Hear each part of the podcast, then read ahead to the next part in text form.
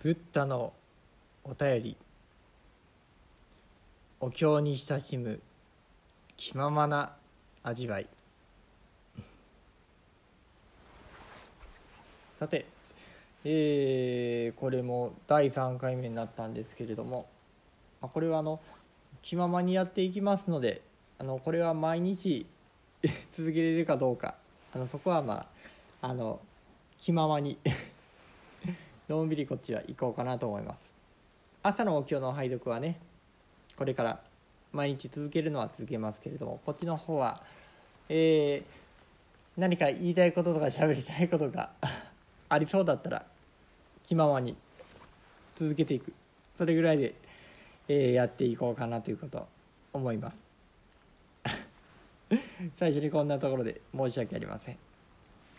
はいえー、さてさて早速なんですけれども今日あのお経ですね朝聞いてくださった方がおられたらまあ昨日のあの気ままの味わいでもちょっと言いましたけれども発想経義のあの途中からでした。発想経義の中この梵天感情というとこからですね、えー始まっていくんですけれども梵天感情、えーつまりあのお悟りを開かれたあ仏様。うん。まあお釈迦様でもいいですけれどもお釈迦様にこう神様がね梵天という神様がお願いするんです。どうか仏様ってそのお悟りを広くみんなに解き述べてくださいって。そんなお願いをされるんですね。それを梵天感情といます、えーこれの第1回目でちょっと話したんですかね。あのお釈迦様って初めから仏法を解こうとされなかったんですよ。お悟りを開かれた後にこの自分の悟った境地というのはあまりにもこう世間の方々あの生活と言ったらいいのか生き方と言ったらいいのかそことずれているというかですね。全く真逆をいくようなねそんな内容だったんだそうなんです。だからこそですね誰も聞いてくれないんじゃないかなというふうに思われたりあるいはこれを解くことによって逆に世間を混乱させてしまうんじゃないか。あそんなご心配もしておられたんじゃないでしょうかね。お悟りを開かれてからだからしばらくはねずっとこう静かに一人でその境地を楽しんでおられたんだそうなんです。うん。まあそんなところでですね梵天という神様が頼んでくださりそこでまあ同じような繰り返しになりますけれども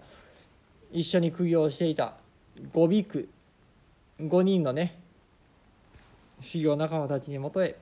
向かっていかれたという、まあ、そんな一段があるんですけど、まあ、そこを彷彿とさせるようなそんなところからですね今朝、えー拝読してくだ拝読してくださったので 私が拝読したんですけれどもあそこから始まりました。でこの中あの、えーこの今日聞いてくださる方いろんな方がおられるかもしれません。あの聖典をねご自身で持っておられる方もおるかもしれませんけれど何もね持ってない方もたくさんいると思うんです。そんな中でちょっとまあおすすめじゃないけれどももちろんあの今日そのまま響きとして、えー聞いてくださるのも OK です。あの人それぞれあの聞き方いろいろあると思いますけれどもあの私個人のおすすめとしてですねあの言葉文字があった方が私にとってはちょっとこう内容が入ってきやすいし、えー私としてはですねあのいいなと思ったのでちょっと紹介です。えーまあ、こう毎日あの拝読するお経のところの詳細って言ったらいいんですかねコメントと言ったらいいのかそこにもリンクを一応貼っておいたんですけれども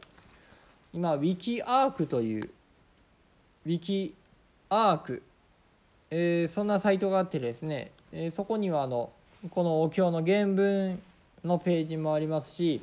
現代語訳のページもあるんですね。これ私このお経の拝読これ始めてからあの知ったことも結構あってですねまあ便利な世の中になったなって、まあ、月並みの言葉で 恐縮ですけれどもあのー、あるんです。なので、えー、そこをそのまま拝読しておりますので、まあ、もしよかったらそちらのインターネットのですね、えー、ウェブサイト WikiArc の、えー、仏説無料実況のページもよろしかったら一緒にご覧になって、え、聞かれると、え、よりですねお経の言葉五問がですねあの体に入ってくるといいますか心に染みてくるといいますかそんなことがあろうかと思います。えー、そんな中で私あのここの中でですねあの最初の方すごくこうあのかっこいいという言い方がいいのか ちょっと分かりませんけれどもあの印象に残るとこがあるんですそれがね最初の「フォークを叩き砲羅を吹き宝剣を取り報道を立て蓬莱を振り放電を輝かし宝雨を注ぎ宝世を述ぶ。常に法運をもって諸々の世間を隠せしむ。とねあのどこか韻を踏むような感じでですねあのトントントントンとこう言ってくださってるとこなんですけれどもこれはあの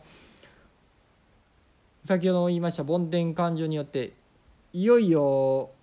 仏様が動き出すわけです。法を解き延べようと。そんな中仏様が説かれる法のありさまというか例えるならこんな感じで解いていくんだっていうですねあのずっとこうフォーク太鼓ですかね。太鼓を叩くようにホラ貝を吹き鳴らすように剣を取ってこう切り裂くようにって言ったら違いますかね。でもそうなんでしょう私たちの迷いの根元を切り裂くように、まあ、そんなふうにですねすごくこうここの一段すごくこうなんていうかな入っていてすごくうん。これは響きとしてでもですかね。なんかねすごく印象に残るところだなということを思いながら。あのー、まあお経を読みながらもねそんなふうにちょっと思っておるところなんです。うん。あの仏教の言葉ってとても綺麗な日本語じゃないかなということを僕思ってましてあの、まあ、漢文自体もねすごく洗練された綺麗なものなんだと思いますけれども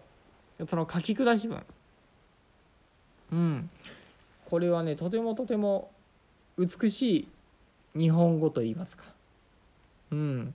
言葉遣いもそうですしこのまあなかなかね慣れないとちょっとこう難しい言葉まあ慣れても難しい言葉たくさんあるんですけどそれでもですねこの言葉に親しむだけでもうん何かこう、うん、自然とですね言葉遣いやらいろんなものにですね何か影響を及ぼしてくるものがあるんじゃないかな。なんかそんなことを思うんです。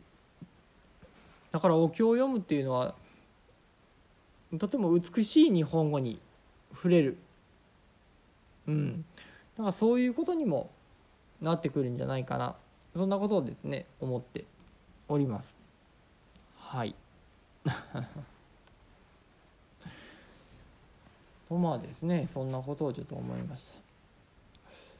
えー、そうですね。うん。それでは今日のところはこれぐらいでもうぼっと頭から出てきませんのであまり無理をせず